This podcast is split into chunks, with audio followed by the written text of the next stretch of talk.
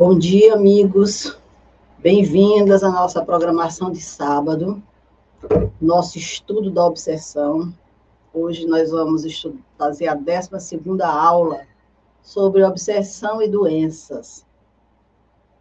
E a gente já vai chamando a atenção de vocês para o caso de estarem acessando pela primeira vez, é, dá uma olhada nos temas que nós fizemos anteriormente para compreender melhor o que nós aqui vamos falar, porque nós vamos comentar a partir da obsessão doenças, mas algumas informações que antecedem são importantes para a compreensão do tema.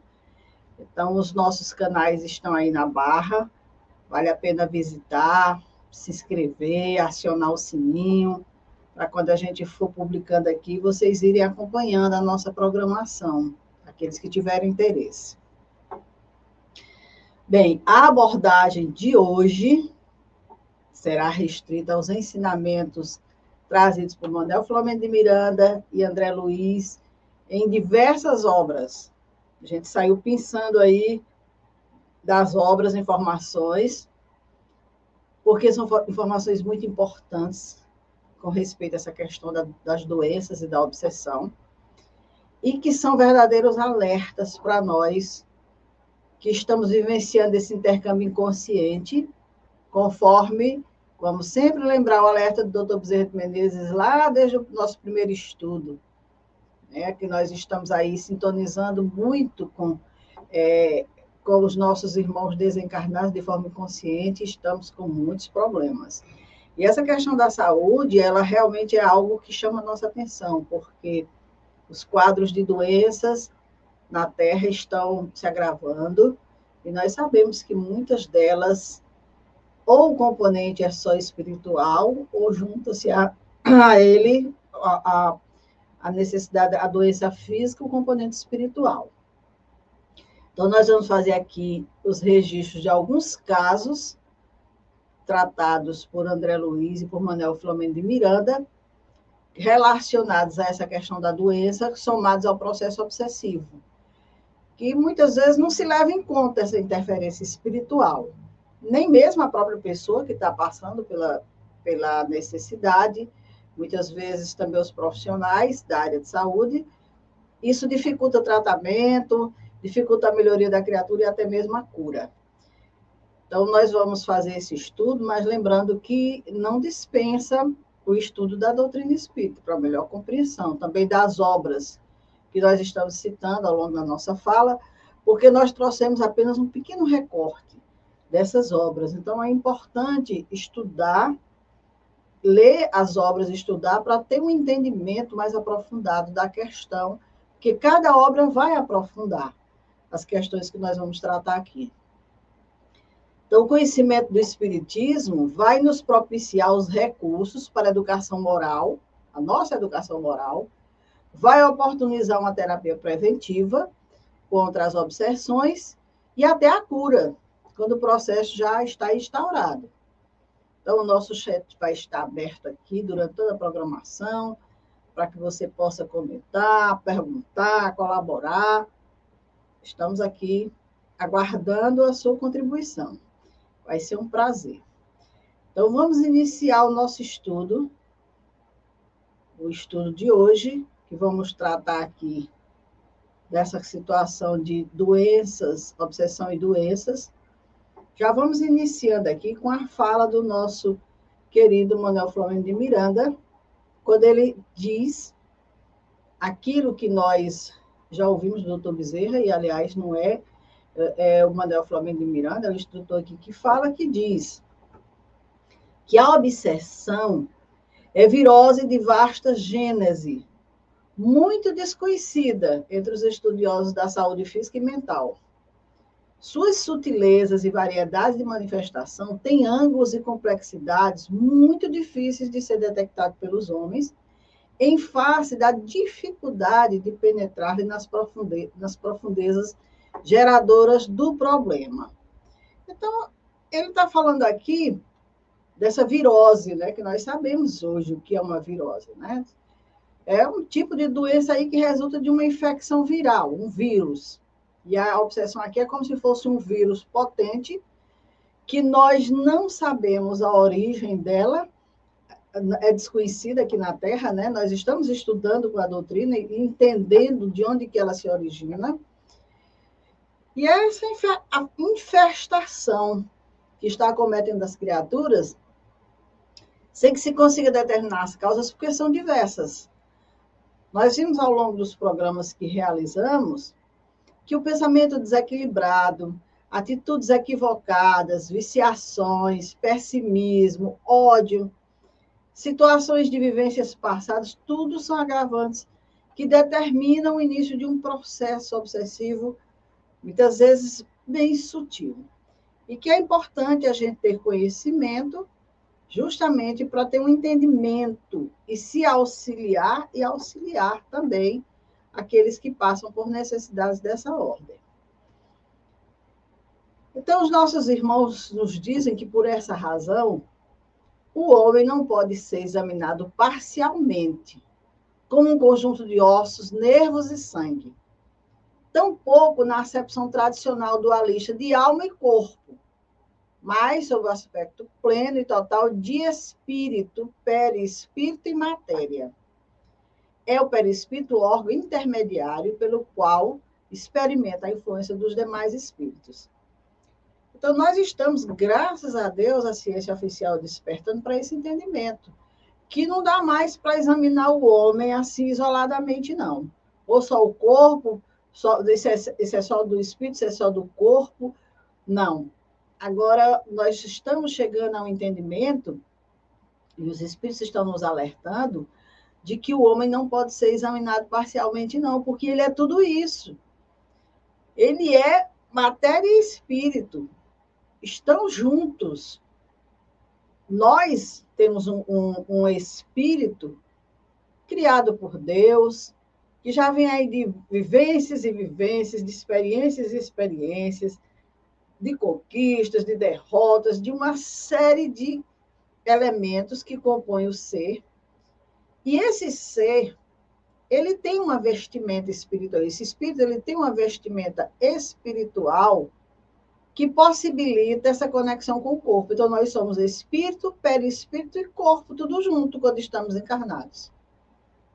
Quando estamos vivos, vamos usar a expressão aqui para que quem não entenda o que seja encarnado ou desencarnado possa entender. Quando morremos, ou seja, quando nós desencarnamos, nós perdemos o corpo, mas permanece o espírito e o perispírito no mundo espiritual. E essa, essa ligação que proporciona esses estados obsessivos dessa natureza, ela se dá por esse perispírito, por esse corpo espiritual. Porque o espírito que está no mundo espiritual tem esse perispírito, eu que estou aqui encarnado, eu tenho o meu perispírito. Então, o que, que acontece? Existe aí uma ligação, e aí eu começo a experimentar a influência daqueles que estão no mundo espiritual. Então, não dá para pensar numa situação que acomete o ser humano como sendo só do corpo ou só do espírito. Porque ali estão entrelaçados corpo, perispírito e espírito. Espero ter sido clara nessa, nessa fala, mas sempre lembrando, precisamos estudar, buscar na codificação o aprofundamento dessas questões. E aí eles dizem para nós que há enfermidades e enfermidades. As primeiras, nós sabemos que são essas situações aí já conhecidas, já estudadas, né? Já se conhece os fatores que propiciam.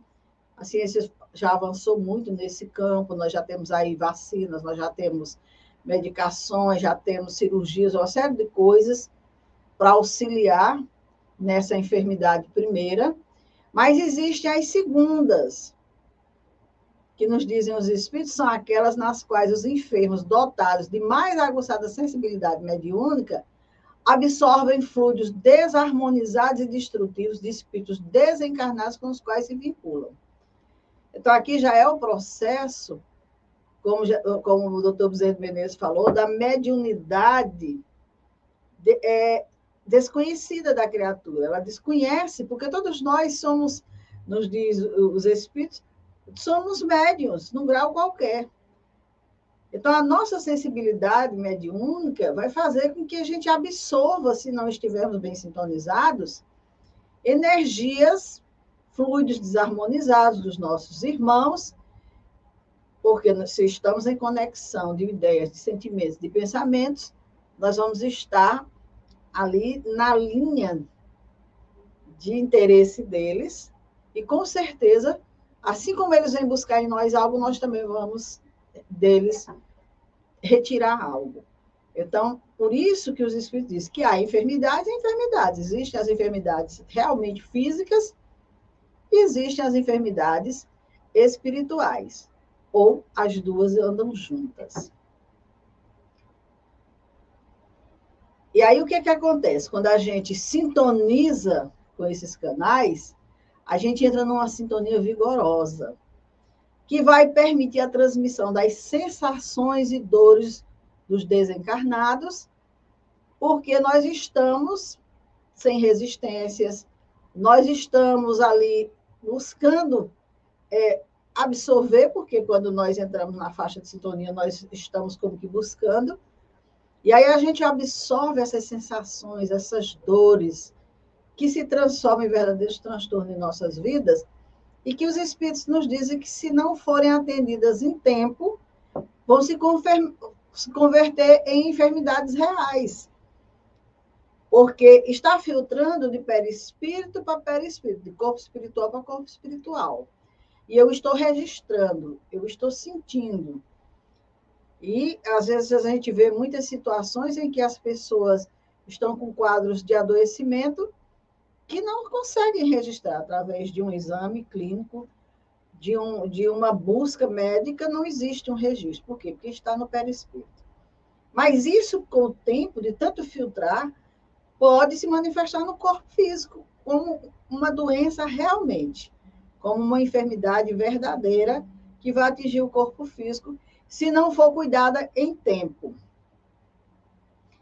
E aí a gente sabe que existem essas obsessões causadoras de doença, e muitos de nós conhecemos, temos relatos aí, de pessoas que desencarnaram e permaneceram no lar. Permaneceram próximo de outras pessoas, se vincularam a alguém por afinidade. E aí o que, é que acontece? Sem que queiram, sem que seja esse o objetivo dela, ela começa a filtrar para a pessoa os sintomas que a levou à desencarnação. E a pessoa começa a entrar num quadro de adoecimento sem que exista um registro físico, mas o incômodo é muito grande. E aí a gente lembra aqui que o, o Divaldo Franco, a história do Divaldo a gente vai narrar, porque ele é alguém muito conhecido no movimento espírita, de muitas pessoas, quando na adolescência desencarnou o irmão dele, e depois do desencarno do irmão, ele foi tomado por uma paralisia nas pernas. Seis meses ele passou com essa problemática, toda assistência médica foi providenciada e nenhum resultado. Os médicos não conseguiam diagnosticar o que, que ocorria com o jovem. Não tinha nenhum problema no corpo orgânico mas ele não conseguia andar. E aí uma prima de Divaldo recorreu a uma médium que atendeu o pedido e começou a trabalhar a questão do passe, aplicar passe em Divaldo. E através da mediunidade, ela percebeu a presença do irmão desencarnado de Divaldo, que estava vinculado magneticamente ao seu pensamento e estava tirando-lhe os movimentos das pernas não que ele quisesse fazer isso. Mas estava ali o adoecimento do espírito, filtrando para o corpo de um médium, porque Divaldo nós sabemos que é um médium, naquela época ele desconhecia o fato, e aí ele filtrou o adoecimento do irmão e estava incapacitado, sem condições de andar. Isso sem que o espírito quisesse fazer isso com ele, não era a intenção. Então, para a gente ter a noção de que muitas vezes esses quadros acontecem. E aqui eu passo a lembrar também de um caso que nós acompanhamos em nossa casa, de uma criaturinha que chegou numa cadeira de rodas E no atendimento fraterno, quando nós conversamos com ela, ela explicou que há muito tempo, cerca de 10 anos já, ela fazia tratamento médico com relação à tuberculose. Tomava, inclusive, medicação para tuberculose, mas não, não tinha nenhum registro, nenhum exame acusava que ela tivesse tuberculose. E ela estava indo ao centro espírita porque o próprio médico dissera para ela: olha, procure uma ajuda espiritual, procure um centro espírita, porque tudo que a gente tinha que fazer nós já fizemos. E aí ela chegou na nossa casa. Nós fomos fizemos acompanhamento, as orientações, ela ficou participando das reuniões. E sempre que ela chegava, ela trazia uma latinha e ela colocava do lado que ela passava a reunião inteira cuspindo dentro dessa latinha. E trabalhando na mediúnica, na desobsessão, como eu trabalho, na, na, como dialogadora, certa vez eu estava fazendo um atendimento e chegou um espírito procurando, cadê minha latinha? Cadê minha latinha? Aí eu imediatamente sintonizei que era aquela criatura relacionada a ela. Então, as criaturas desencarnam, desconhecem que desencarnaram, permanecem no ambiente, e alguém vai se afinizar, porque está tá saudoso, está tá entristecido, está deprimido, coisas dessa natureza, e daqui a pouco está tendo um adoecimento que não se sabe de onde veio. Então, para a gente se alertar com relação a essa situação. E aí nós vamos aqui verificar que essa situação tem chamado a atenção da espiritualidade, eles estão nos trazendo essas informações, porque, veja bem, quando esses espíritos são maus, no caso do Divaldo, o irmão não queria lhe fazer um mal, mas quando são maus, quando eles encontram aquelas criaturas que lhe devem, como dizem os irmãos aqui, quando encontram guarida que as dívidas morais agasalham na futura vida, quer dizer, quando eles encontram aquela pessoa que tem débitos com a lei, que eles querem se vingar, aí nascem as obsessões. Sutil a princípio, quase despercebida, e depois vão se agigantando, assumindo a gravidade das subjugações lamentáveis e às vezes irreversíveis porque, como nós vimos no slide anterior, essa, essa situação pode se agravar e se tornar realmente uma doença física, se não for cuidado em tempo. E, a partir dessa doença física, também, se não houver cuidado, a coisa pode se agravar e se tornar irreversível.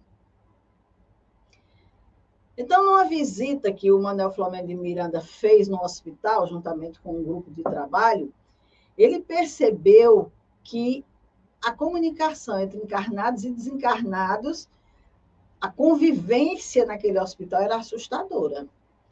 A maioria dos pacientes apresentavam dolorosos quadros de perturbação espiritual em variado grau de profundidade, desde as obsessões simples às subjugações e vampirizações pertinazes.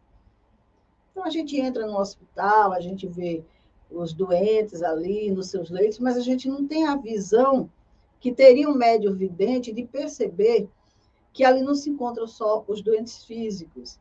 Existem muitos doentes espirituais, muitos espíritos que desencarnaram naquele hospital e ali permaneceram, que estão ali porque estão obsediando aquelas criaturas, estão tendo interesse na doença dele, para que ele o quadro se agrava, coisas dessa natureza.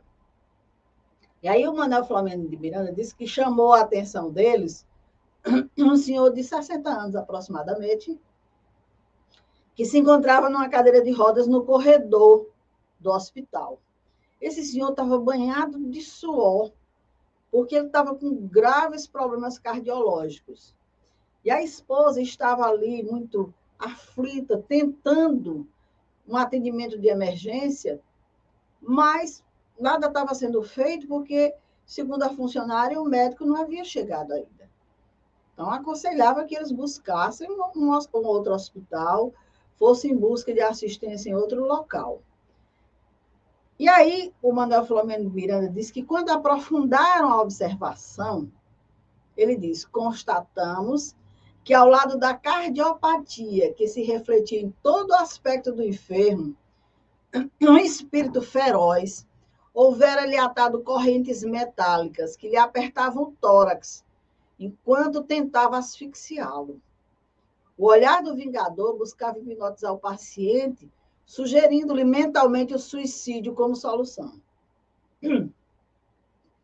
Então, essa narrativa dos espíritos que estão do lado de lá, verificando a cena, e ele traz para nós é justamente essa situação. Não era só o quadro de cardiopatia que estava presente ali, não. Ali no ambiente se via apenas isso. Mas eles estavam percebendo que ao lado daquela criatura tinha um espírito revoltado. Esse espírito tinha atado essas correntes metálicas em torno do tórax dele, estava apertando, tentando asfixiá-lo, e o olhar dele era de muito ódio, de muita vingança, tentando hipnotizar aquele paciente, sugerindo que ele tirasse a própria vida, que o suicídio seria a solução para ele sair daquele quadro de dor e de sofrimento. E aí, querendo saber o porquê daquela perseguição, eles ouviram do espírito de que ele, o espírito que ali estava, desde a infância sofria de asma.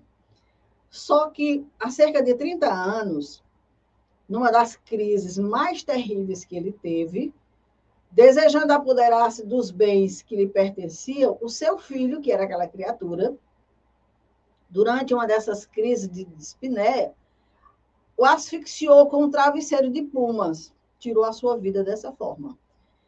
E aí, depois, como ninguém viu o fato, ele colocou o corpo do pai na posição de quem tinha se sufocado durante o sono, e isso não causou nenhuma suspeita para ele, de maneira nenhuma porque muita gente já conhecia a problemática dele, dessas, dessas crises asmáticas terríveis que ele tinha. Então, passou diante do, do, plano material como sendo um momento infeliz na vida dele, né? E ele havia desencarnado. E ele diz que ficou horrorizado com a situação, porque ele desencarnou, ficou enraivecido com tudo que o filho tinha feito com ele, mas o filho, durante o enterro do corpo, ele fingia que estava é, sofrido, lamentando a morte do seu pai. Então, essas situações criaram naquele, naquele ser um ódio, uma revolta muito grande, e ele passou a perseguir o filho, e estava ampliando esses quadros de necessidades físicas do filho querendo que ele chegasse um momento que ele dissesse: Isso não é vida, eu vou acabar com minha vida porque não dá mais para continuar dessa forma. E era isso que ele estava intentando ali. Então, um outro caso, que também é narrado no livro Libertação, é o caso de Margarida, que fica enquadrada aqui nas obsessões por amor enlouquecido ou ódio devastador que nós falamos no sábado passado. Porque, na verdade, esse é o caso. A Margarida aqui está sofrendo a perseguição de um antigo companheiro. Então, quando André Luiz chega na, re, na residência terrena, onde ele vai visitar esse quadro de necessidade, acompanhado do, do instrutor Gúbio, ele chega e encontra uma mulher ainda moça, muito jovem, que está com extrema palidez no semblante, muito debilitada, muito adoecida. E o quadro que ele percebe é de dois desencarnados, de horrível aspecto fisionômico. Quer dizer, são duas entidades pesadas. Elas estão ali de plantão ao lado daquela mulher e estão ali trabalhando para que aquela mulher adoeça mais e mais. Então, eles estão submetendo a, a ela uma operação complicada, uma operação magnética sobre o busto dela.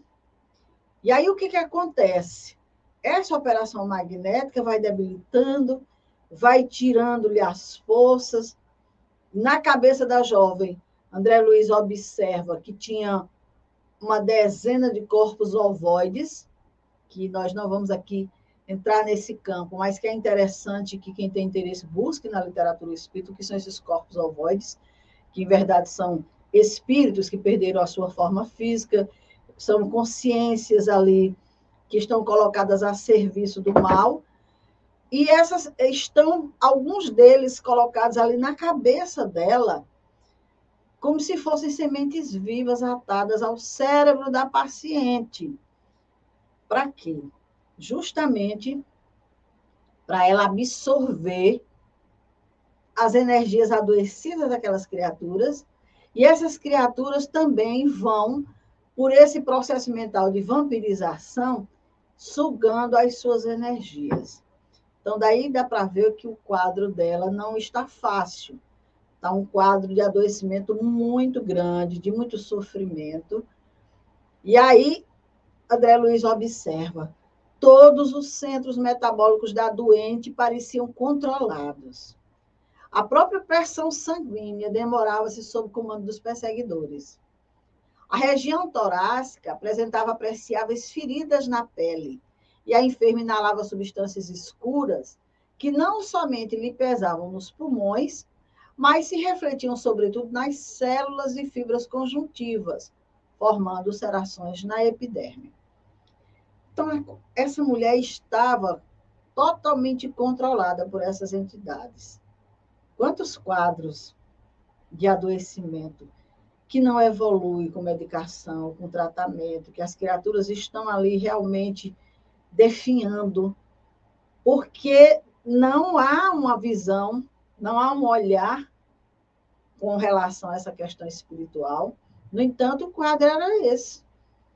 Ela estava absorvendo substâncias escuras, quer dizer, tudo que ela tomava de medicação, todo o tratamento das terapias não estava resultando em nada.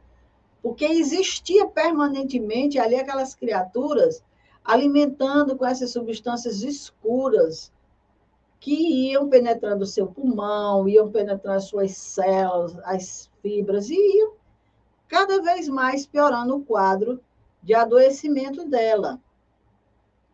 E aí André Luiz diz, a vampirização era incessante. As energias usuais do corpo pareciam transportadas às formas ovoides, que se alimentavam delas automaticamente, no movimento indefinível de sucção. Então, todas as energias dela estavam sendo sugadas por aquelas formas ovoides que estavam ali é, colocadas por, por essas duas entidades que estavam presentes para extrair a sua energia vital, a sua força. E esse campo a gente sabe que é um campo pesado, porque nós temos visto aí situações de criaturas que estão há longo tempo em tratamentos, que estão sendo cuidadas, zeladas, mas o quadro não evolui. E o outro caso, narrado no livro Nos Bastidores da Obsessão, é o caso de Ana Maria. Quando eu li esse caso, há um tempo atrás, eu fiquei muito impressionada com ela, com ele, porque, veja bem, ela está internada no lazareto, quer dizer, no local de isolamento de pessoas com moléstias contagiosas, e vitimada pela pressão obsessora de um companheiro do passado. Também é um caso de amor enlouquecido e de ódio devastador. Porque essa moça, quando ela é visitada pela espiritualidade, o quadro dela é doloroso. Ela foi abandonada pela família, ela está naquele hospital isolada, que a gente sabe que naquela época, na época em que essa obra foi escrita, as criaturas que, que tinham esse adoecimento que as pessoas chamavam de lepra, o mal de Hansen, hoje conhecido, elas eram isoladas da sociedade. E ela estava nesse quadro. Só que, segundo os espíritos, esse quadro dela era vitimado por uma pressão obsessora de um companheiro do passado. Então, veja bem, ela não tinha essa doença. Ela estava sendo ativada por esse irmão que se encontrava no mundo espiritual. E aí, conversando, explicando a situação, o, o espírito que está conduzindo o grupo diz que a lepra de que parece revestida é enfermidade simulacro produzida pelas descargas constantes do seu psiquido desencarnado de mente consumida pela perturbação, que a si mesmo se vê impondo, através das constantes transgressões às leis de justiça, nosso irmão sintonizou com o verdugo que a vitima. Então, ela não tinha a doença, a lepra. Ela não estava com essa doença no corpo físico. Ela estava sendo é, projetada ali pelas descargas constantes do seu perseguidor desencarnado. Por quê? Porque existia uma sintonia. Ela vem de um passado de muito desequilíbrio, de muita perturbação. E aí ela sintonizou com esse irmão e, aproveitando-se dessa sintonia, lá estava o verdugo, né? Criando esse quadro na vida dela de adoecimento, causando muito problema, porque ela já tinha perdido contato com a família, com a vida social, estava entregue nesse lazareto, nessa situação. E aí ele diz: amolentada pelas vibrações hipnóticas do seu antagonista, começou a apresentar as falsas impressões do mal de Hansen, conforme desejo do seu inimigo sendo atirada ao presídio hospitalar em que vive em quase total abandono, para que a vindita se coroe na resolução final, que o sicário aguardava o suicídio. Então, não existia no corpo físico dela nenhuma doença nesse sentido. Mas haviam as falsas impressões que estavam sendo ali colocadas por aquela entidade, hipnoticamente, né, as vibrações que ele emitia, e aí o que, que aconteceu? Ela foi abandonada, atirada nesse presídio hospitalar. Mas a ideia daquele espírito era justamente isso: trazer tanto adoecimento, tanto problema na vida daquela criatura, que ela terminasse buscando tirar a própria vida. Porque ele sabe do agravante que é para o espírito suicídio. Então, eles queriam trazer mais e mais complicação ao processo evolutivo daquela criatura. Então, esse irmão, o irmão Glaucio, que está conduzindo o processo, ele diz que, sob carinhosa assistência de passistas especializados da nossa esfera e afastado para tratamento do seu perseguidor, Ana Maria recobrará forças psíquicas e orgânicas logo mais, recuperando-se algo rapidamente a enfermidade regredirá em caráter miraculoso. Então, eles vão cuidar do processo daquela jovem, e aí o que, que vai acontecer? Lá no mundo espiritual, eles vão trabalhar o passe na criatura, porque o adoecimento está no corpo espiritual, a espiritualidade vai trabalhar essa terapia junto ao corpo espiritual, limpar o corpo espiritual daquelas vibrações, para eles deixarem de filtrar para o corpo. O obsessor vai ser afastado, vai ser é, conduzido pra, também para um tratamento, para um acompanhamento. E aí o que, é que vai acontecer? A doença vai desaparecer rapidamente, milagrosamente, porque aos olhos daqueles que estão aqui, que sabem que a doença não tem cura, vão dizer, ó, foi um milagre. Ela não tem mais essa doença. Estava aí em andamento, mas não tem mais. Como muitos casos que a gente vê acontecer por aí, de pessoas que estão com uma situação, um quadro que a gente pensa que é irreversível, e de repente a mão divina está ali, as situações analisadas e observadas pelo lado espiritual, a criatura desenvolveu um quadro como Ana Maria, de profunda reflexão, de, de rogar o amparo divino, de reconhecer as suas deficiências. E aí não deu outra, né? O amparo divino chegou. E aí, imediatamente foram trabalhadas. Se a questão era nível espiritual, lá mesmo o mundo espiritual estava trabalhando, auxiliando. Existia também na casa espírita um acompanhamento, e tudo trabalhou em função da cura daquela criatura. E a gente diz milagrosamente. Como ele diz, milagrosamente a doença vai desaparecer, porque é como a gente vai ver aqui, né?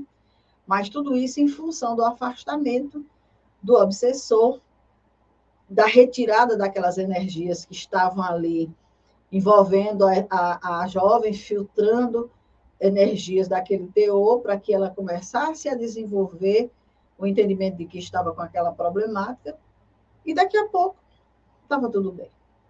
Então, esses quadros, eles são importantes para a gente refletir nessas questões de adoecimento, porque tem muita coisa por aí que a gente não tem ideia que tem a ver com a mão espiritual, com a questão espiritual. Tem um livro bem interessante, que é o livro Doenças ou Transtornos Espirituais, da Associação Médico Espírita de Minas Gerais, que foi escrito por uma equipe de médicos espíritas. E nesse livro, eles analisaram a epilepsia, tuberculose, as psicoses, histeria e depressão, sob a ótica médico espírita. E cada caso desse traz o parecer de Divaldo Franco. Uma obra bem interessante, que é, vamos dizer assim, uma tarefa de casa que eu passo para vocês. Conheça essa obra. Ela pode nos auxiliar no entendimento dessas questões, porque traz a visão médica, a visão psiquiátrica, a visão psicológica e a visão espírita dessas questões, porque existem muitas questões dessa natureza que chegam na casa espírita, com situações, principalmente dessas que nós estamos, que trouxemos aqui, dessa obra, e que a gente precisa ter um mínimo de entendimento sobre isso. Então, eu trouxe apenas alguns tópicos aqui para aguçar a nossa curiosidade de conhecer essa obra, até mesmo porque não, não, não vamos aqui discutir as questões que dizem respeito as informações médicas. Nós trouxemos algumas pontuações aqui com relação à questão espiritual que diz respeito a nós, como trabalhadores da casa espírita, como atendentes fraternos, porque de repente nós podemos estar diante de quadros dessa natureza. E aí é interessante que a gente tenha uma mínima noção dessas questões. Então, nós temos aqui nesse livro o primeiro caso, que é o da Viviane é um caso relacionado à epilepsia. Nesse, nesse, nesse capítulo que trata da epilepsia, nós temos o doutor Bezerra de Menezes dizendo que é um capítulo importante da neuropatologia e do espiritismo, em razão da semelhança das síndromes epilépticas com os transes mediúnicos, que pode levar ao diagnóstico por parte de companheiros pouco esclarecidos da mediunidade a desenvolver e ao encaminhamento para a reunião mediúnica sem maior preparo prévio. Então, doutor Bezerra de Menezes diz que é importante a gente conhecer essa questão, porque é muito, dá para confundir. É muito próximo essa questão da neuropatologia, do espiritismo, porque é muito semelhante essas síndromes epiléticas com transe mediúnico. E aí, o que, que acontece? Tem muita gente que acha a epilépico vai para a mesa mediúnica, isso é a mediunidade. A epilépico vai para... Não, de maneira nenhuma. Nós não podemos diagnosticar uma, uma situação dessa natureza sem um conhecimento devido. Então, de repente, vamos colocar alguém na mesa mediúnica só por isso, se essa pessoa tem nenhum preparo prévio, nenhuma assistência médica, nenhum acompanhamento, nada disso, precisamos ter cuidado. Então, o doutor Bezerra Menezes diz: existem os quadros de obsessão que fazem lembrar as crises epiléticas. Neste caso, o desencarnado se exterioriza através da psicofonia atormentada, diferindo da epilepsia genuína, onde após a convulsão ocorre o coma e na obsessão ocorre a psicofonia. Então, aqui o doutor Bezerra de Menezes diz, olha, é muito semelhante esses quadros de crises epilépticas que chegam, às vezes, a se confundir com obsessão. Mas a gente tem que estar atento ao seguinte: no caso da epilepsia genuína, como ele diz, quando realmente não existe aí nenhuma interferência espiritual, depois que a pessoa tem aquela crise epiléptica, ocorre o coma, quer dizer, a pessoa apaga. Na obsessão, depois da crise epiléptica, ocorre a psicofonia. Depois que a pessoa cai, se estertora, se desequilibra e tudo, vem a fala do espírito, vem a manifestação espiritual. Então, aí estaria, no caso, a obsessão, que também pode ocorrer havendo o adoecimento da epilepsia no campo físico. Então, para a gente ter pelo menos um mínimo de definição dessas questões, o doutor Bezerra diz isso. Quando é só epilepsia, depois do transe, da queda, depois daquele momento de estertor, daquela situação, ocorre o coma, não tem mais nada, é só aquilo. A pessoa apaga. Então, não tem nada a ver com processo obsessivo, com mediunidade, nada disso. Agora, se depois dessa crise vem a psicofonia, as entidades se manifestam, aí a gente entende que ali existe um processo obsessivo. Só rapidamente, por isso que eu disse que vale a pena conhecer a obra, estudar não só ela, mas a, as obras do Manuel Flamengo de Miranda, a codificação, tem muita coisa para a gente conhecer nesse campo. E os tempos são chegados, como dizem os espíritos. Kardec, nessa questão 474, nos alerta, nós, trabalhadores da Casa Espírita, quando ele diz: muitos epilépticos ou loucos que mais necessitavam de médico que de exorcismo têm sido tomados por processos. Quer dizer, a gente, ao invés de encaminhar a criatura para um atendimento médico, para que a medicina faça seu, sua busca, seus exames, e defina se aquela criatura tem algum processo físico que está potencializando aquela situação, e se medique, se cuide, se trate, a gente diz que o problema é só espiritual. E a pessoa deixa de ser tratada naquilo que é de necessidade, o quadro vai se agravar. Então, jamais a gente aqui, diante dessas situações, ter um posicionamento unilateral. Está tendo essas crises epiléticas, mesmo tendo a psicofonia depois, procure um médico. Procure verificar o que é está acontecendo na sua realidade, para que essa criatura seja tratada nos dois campos, físico e espiritual não está tendo nenhuma comunicação depois, não tem psicofonia, procure um médico. Vamos auxiliar essa criatura. A terapia espírita vai ajudar sempre, em conjunto, mas a gente não pode descartar de maneira nenhuma essa assistência médica para as criaturas. O caso seguinte é o caso do Argos, que tem a ver com a tuberculose. Esses casos nós vamos encontrar nas obras do Manuel Flamengo de Miranda. No caso do Argos, é um, um jovem que reencarnou com a região pulmonar descompensada. Quer dizer, é, não é em função da obsessão que ele tem esse problema. Ele já reencarnou com esse processo, com a região pulmonar danificada, em função de um crime que ele cometeu no passado, onde ele apunhalou uma criatura.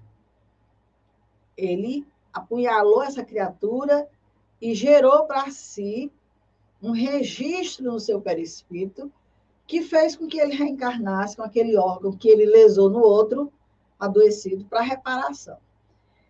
Então, ao longo da sua vivência, da sua experiência de vida, ele, além de, do processo que trouxe consigo desenvolvido, a, a situação se avolumou. E aí os espíritos dizem: podemos afirmar que o desencadear da sua enfermidade se deveu a fatores fisiológicos, quer dizer, o corpo físico adoecido, mas foi precipitado pela ação pertinaz de companheiros desencarnados. Ele foi encontrado pelos inimigos do passado, que não perdoaram, que o encontraram já naquela situação de adoecimento e disseram: é aqui que a gente vai trabalhar, vamos precipitar esse caso aqui, ele vai sofrer muito mais do que ele está sofrendo. E aí o que, que acontece? A tuberculose mais facilmente se manifesta em razão do bombardeio sofrido pelos macrófagos, degenerados pela contínua ação mental leviana do próprio paciente, e também decorrente da intoxicação por sucessivas ondas mentais do seu perseguidor, favorecendo assim a instalação e a virulência do bacilo de Koch. Então, aqui os espíritos estão dizendo, nessa obra Painéis da Obsessão, justamente isso. Que em virtude da situação de degeneração que ele traz no campo mental, da situação leviana que ele teve no passado, de ainda não ser uma criatura é, com pendores maiores nessa vida, não ter ainda se trabalhado moralmente, ele está sofrendo o bombardeio aí dos macrófagos. E aí a, a degeneração está sendo acelerada. E os, as criaturas que estão ali estão mentalmente trabalhando para que a virulência se propague mais rapidamente. E aí a situação dele é grave, vale a pena ler o, o, a obra para entender todo o processo, que cada caso desse aqui é um processo que a gente precisa conhecer, mas que infelizmente não dá tempo da gente aprofundar. Mas nós vimos que temos estudos anteriores, como desse nosso estudo de obsessão, que vão esclarecer muita coisa. O caso Esther é um caso que trata de psicoses. E aí, nessa obra, os espíritos nos dizem que a esquizofrenia, que é o ponto central da psicose, causa grande impacto na vida do indivíduo e da sua família pelo seu caráter devastador e por acometer indivíduos jovens. O fato de que, na maioria das vezes, ser incapacitante requer intervenção precoce nos surtos para retardar a evolução, que quase sempre é dramática. Então, esquizofrenia. Esse é um termo muito conhecido da psiquiatria. Muitas criaturas estão vivenciando esses processos. Isso já muito jovem acontecendo, justamente porque, como nos dizem os espíritos, acomete as criaturas muito jovem. É um processo muito ligado às questões do passado. Então, o que, que acontece? Nesses surtos que começam a surgir, já se começa a cuidar, tanto na questão psiquiátrica quanto na questão espiritual, que é para ir retardando a evolução, porque é dramática a situação, como os espíritos nos dizem. E aí ele diz: seja qual for a psicogênese do distúrbio emocional, a presença de natureza obsessiva ou psiquiátrica, a assistência médica é indispensável, mesmo quando se trata de interferência espiritual clara e inequívoca, porquanto a orientação do psiquiatra, do psicólogo ou do psicanalista, conforme o caso, torna-se de grande valia, enquanto ocorre concomitantemente a terapia de ordem espiritual. Então, se no mínimo de entendimento que nós temos diante dessas questões das psicoses, nós estamos atendendo alguém que está trazendo esse quadro, que tem muito a ver com essa questão, que a gente fique atento para não reter a pessoa apenas na terapia espiritual. De maneira nenhuma. Essa criatura precisa ser acompanhada por um psiquiatra, por um psicólogo, por um psicanalista, de acordo com a necessidade dela. E, paralelo a isso, a gente vai fazendo a nossa terapia de ordem espiritual para ir auxiliando. Mas que a gente nunca caia nesse erro de achar que tudo é só espiritual. Porque, como ele diz aqui, se é de distúrbio emocional, seja qual for a natureza, obsessivo, seja lá o que for, a terapia espírita auxilia. Mas não vamos tomar frente dessa questão. Nós temos aí profissionais capacitados habilitados para ajudar essa criatura. Lembrando, lá no início, nós somos espírito, perispírito e corpo. Então, nada interage só no aspecto, tudo tem que ser visto como um todo. Tem o caso Angélica, que é um caso de histeria. E os espíritos dizem que ela trouxe as marcas impressas no perispírito e mesmo que não houvesse a interferência obsessiva que lhe piorou o quadro, estaria instalada a síndrome de natureza histérica, provocando-lhe uma expiação que ressarciria o débito dos abortos provocados várias vezes, responsáveis pelo distúrbio grave em razão das profundas lesões espirituais que conduzia. Então, é uma criatura que traz do passado uma história de vida muito comprometedora, muitos abortos provocados várias vezes.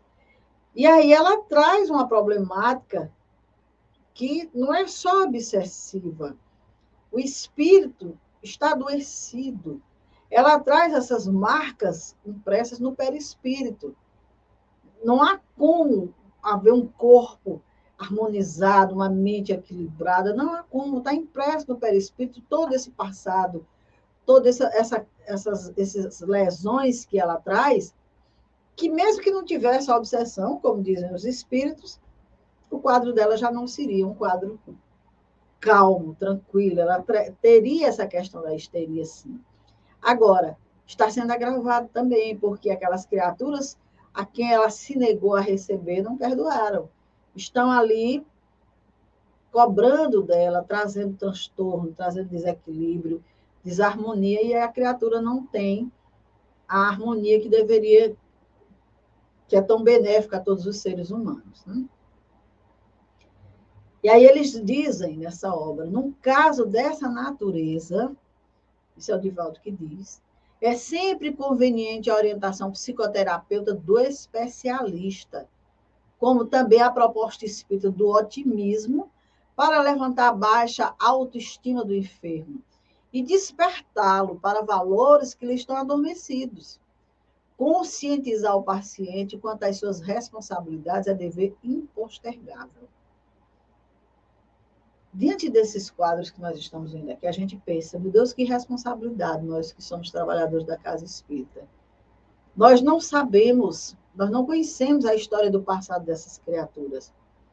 Os quadros vão chegar, cada um vai trazer a sua problemática, as suas necessidades, o seu grito de socorro. E nós estamos ali sendo ajudantes do mundo espiritual a socorrer essas criaturas. Então é importante que a gente conheça um mínimo de como conduzir, como orientar um atendimento, como auxiliar essas criaturas, para que elas recebam aquilo que vem buscar na casa espírita.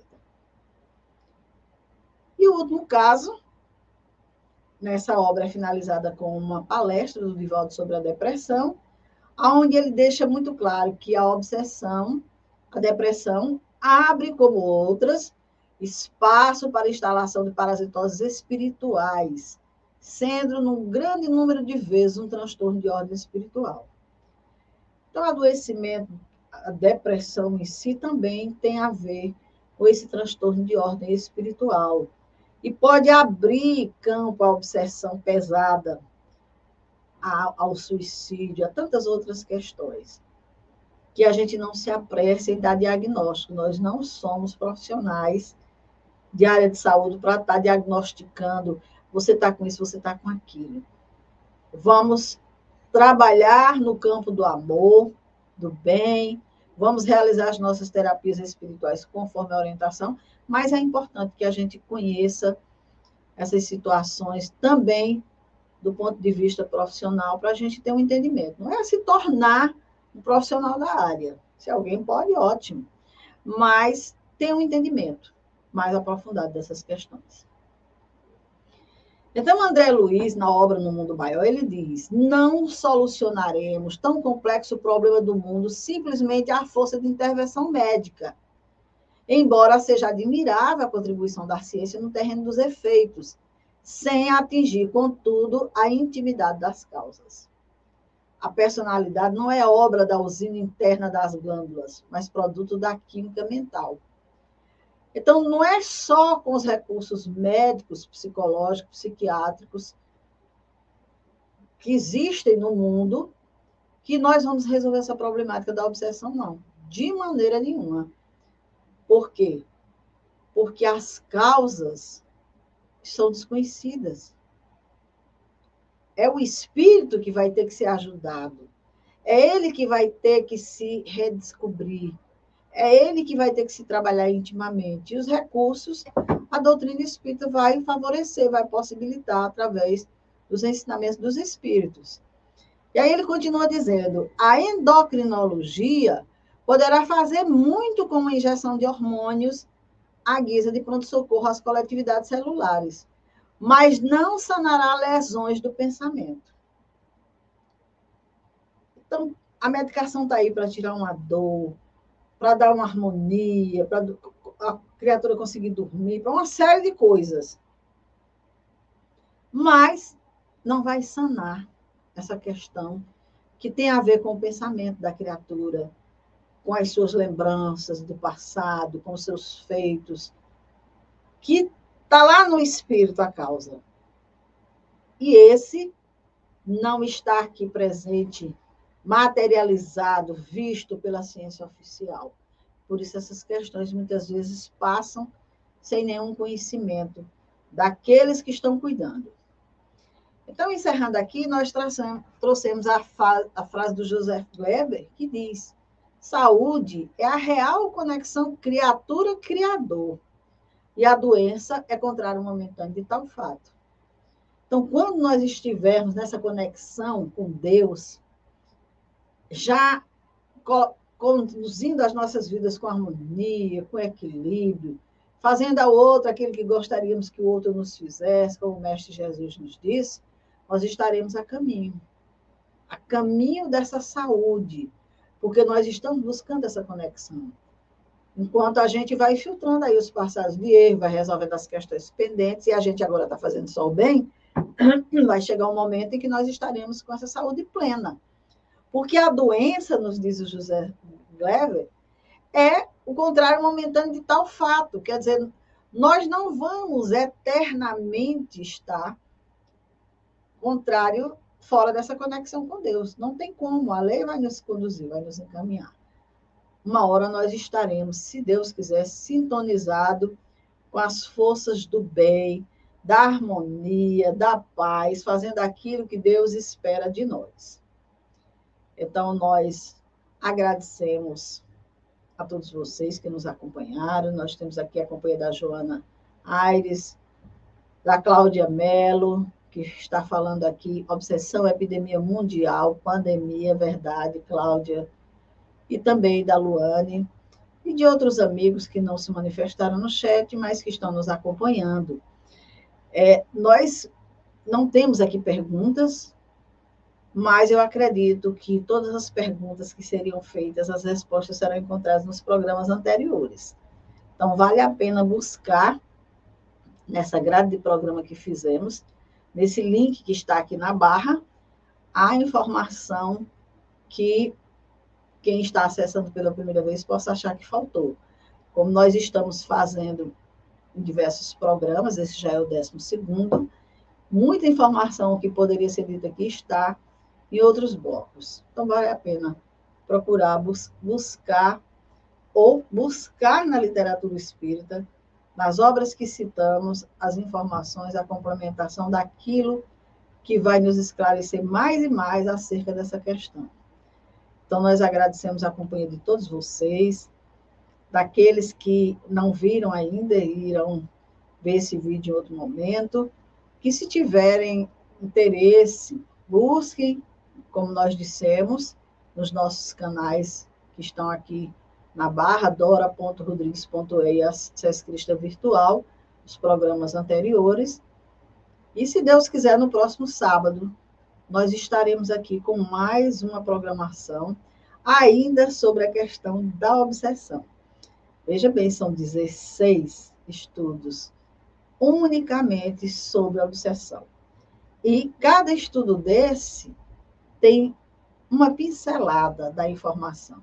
Vale a pena estudar esse processo, para conhecer, porque ele está tomando conta das nossas vidas. E é importante que a gente tenha interesse sobre essa questão. Então, se você acha que foi importante, passe esse link adiante, passe para os amigos, para que a gente possa mais, levar mais e mais pessoas essas informações dos espíritos. Então, bom sábado uma boa semana que já está aí pronunciando. Que Jesus esteja conosco em nossas mentes, em nossos pensamentos, em nossas atitudes, em nossas vidas. E que a gente possa, se Deus quiser, enfrentar, vivenciar essa pandemia, essa virulência da obsessão com mais conhecimento, com mais entendimento. E aqui, finalizando, a Luana traz um comentário que diz: o tratamento físico junto ao espiritual é primordial respeitando o tempo de recuperação de cada um. Também existe toda uma história por trás de uma obsessão. É necessário que todos sejam auxiliados. Verdade, Luane. Como nós dissemos, todas essas informações, o que é obsessão, de que forma ela se manifesta em nossas vidas e outras situações, você pode encontrar nos programas anteriores, que tem muita informação que vai auxiliar. Então, bom sábado, até o próximo sábado, se Deus quiser.